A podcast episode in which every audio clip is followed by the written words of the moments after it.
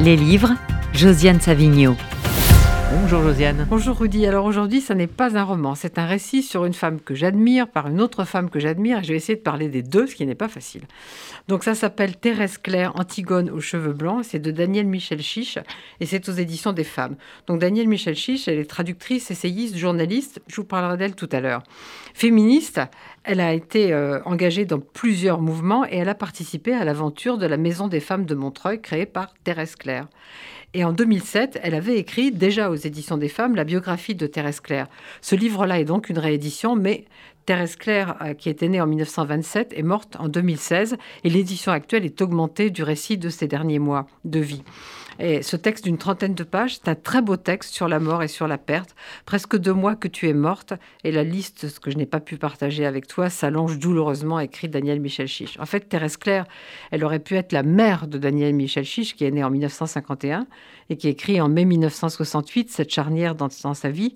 Thérèse était une bourgeoise catholique de 40 ans.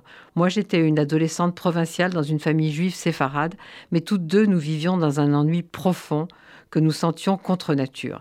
Alors, je ne peux pas vous raconter ce livre qu'il faut vraiment lire, qui est la traversée du XXe siècle par une femme engagée qui était, dit Daniel Michel Chiche, une nomade de l'interrogation plutôt que sédentaire de la certitude. Et c'était une créatrice aussi. Donc, après avoir ouvert un restaurant euh, euh, associatif, elle a créé en 2000, à Montreuil où elle habitait depuis plusieurs années, cette maison des femmes qui était ouverte à la fois aux femmes victimes de violences et aussi aux femmes en réinsertion. Et puis, euh, elle a lancé le projet d'un lieu autogéré pour, disait-elle, vieillir ensemble en citoyens libres et utiles. Elle a voulu l'appeler la maison des Baba Yaga, en référence aux sorcières russes.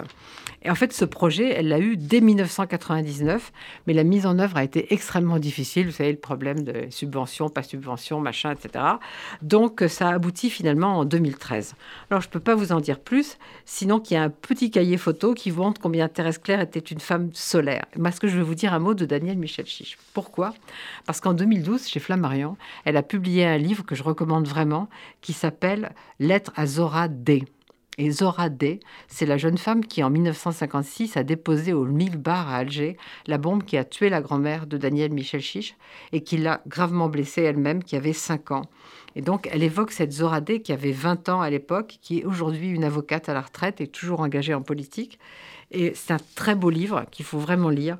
Elle écrit J'ai envie de faire entendre une voix discordante et autonome sans pour autant alimenter le fonds de commerce de l'aigreur ou d'un groupe partisan. Je n'ai pas pleuré hier, je ne vocifère pas aujourd'hui. Alors voilà, ces deux livres. Thérèse Claire, Une Antigone aux cheveux blancs aux éditions des femmes et Lettres à de Daniel Michel Chiche chez Flammarion.